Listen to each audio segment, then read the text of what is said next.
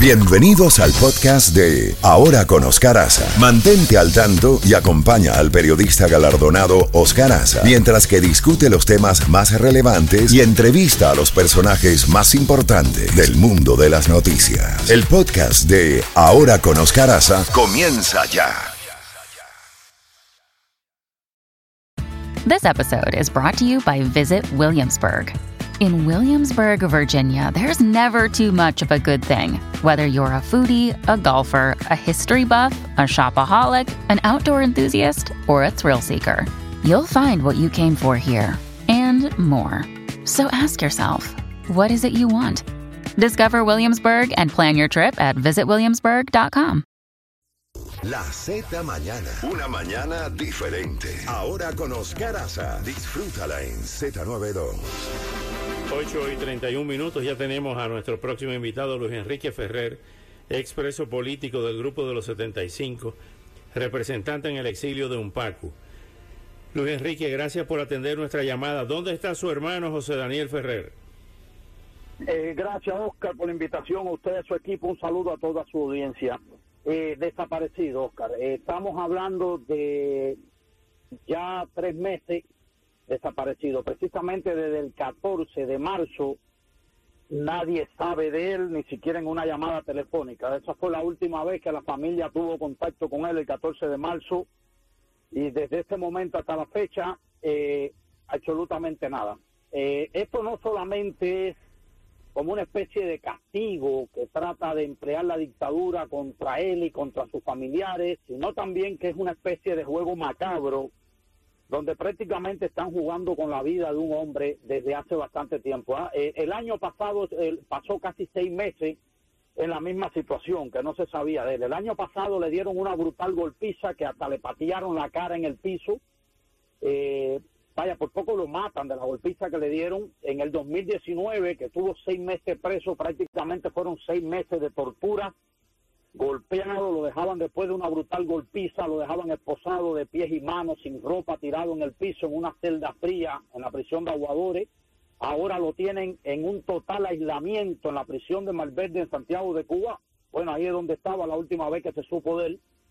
Luego de, de las manifestaciones populares de, del 11 de julio del año pasado hasta la fecha, bueno, ya va para dos años José Daniel ha permanecido el único preso de todos los manifestantes que hay, y creo que el único preso político en Cuba que ha estado en esta situación en estos tiempos, en un aislamiento brutal, total, absoluto, tanto así que lo tienen en una celda de castigo en la prisión de Mar Verde y las otras celdas de ese pasillo de celda de castigo permanecen vacías todo el tiempo. Es decir, ahí no va ni un preso común castigado, ni otro preso político, nadie. Él no tiene contacto con ninguna otra persona en todo el tiempo que ha estado allí. Eh, casi dos años ya estamos hablando. Y eh, eh, hay una situación ya tan extrema que hasta los guardias, los que abren y cierran los candados, es decir, los guardias de abajo, no pueden entrar al pasillo donde él está si no es acompañado de uno de los jefes de la prisión.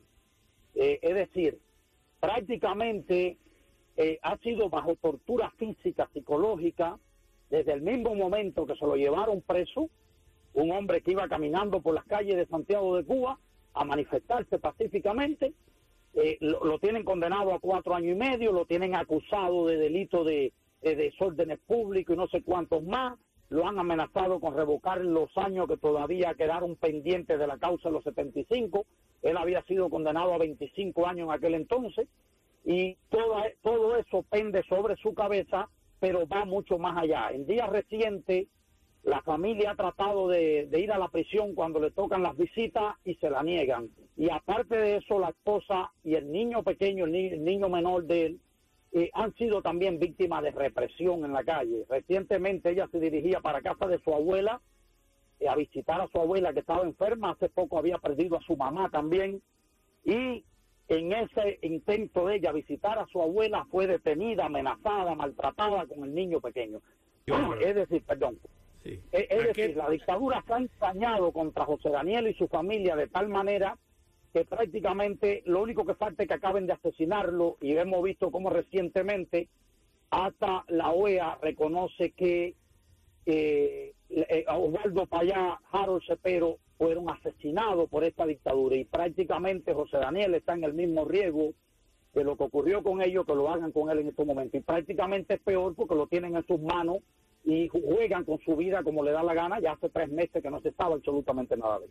Luis Enrique, precisamente a qué tú atribuyes ese ensañamiento con tu hermano. ¿Por qué?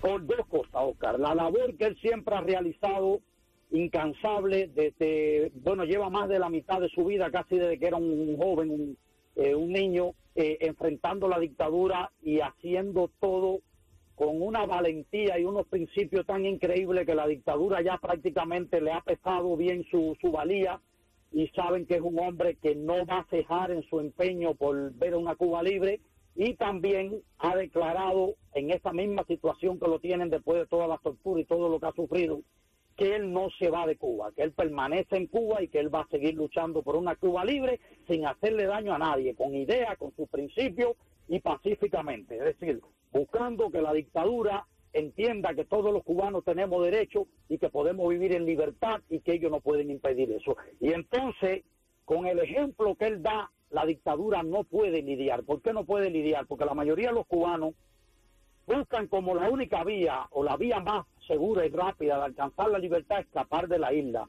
Y ese ejemplo de él de que aunque lo maten no se va de la isla, la dictadura no puede aguantarlo. Y por eso es que siguen torturándolo, tratan de ablandarlo, están ensañándose con su esposo y su hijo menor también, buscando precisamente, eh, vaya, a callar ese ejemplo o acabar con su vida si tienen que hacerlo, porque ellos son capaces de mucho más.